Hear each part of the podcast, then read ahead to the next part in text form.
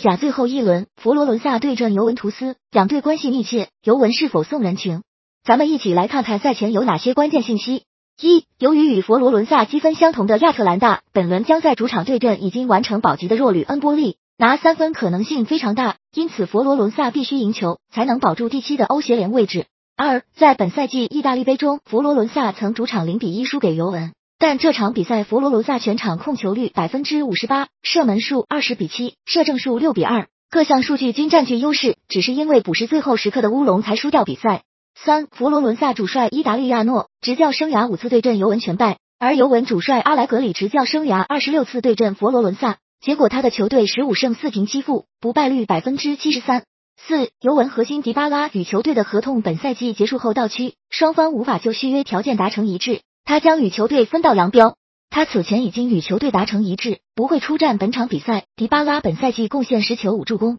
进球队内第一多，助攻队内第二多。五两队关系不错，过往人员交易密集，尤文青年队球员以及一线队踢不上比赛的球员转投到佛罗伦萨的不在少数。在佛罗伦萨打出名堂后，加盟尤文的球员也很多，比如目前尤文阵中的基耶利尼、基耶萨、贝尔纳代斯基、弗拉霍维奇都是在佛罗伦萨出名后转会尤文。六，尤文在本赛季意甲和意大利杯中与佛罗伦萨交手三次，球队三战全胜且一球不失，而且这三场比赛尤文每场都在九十分钟后取得进球。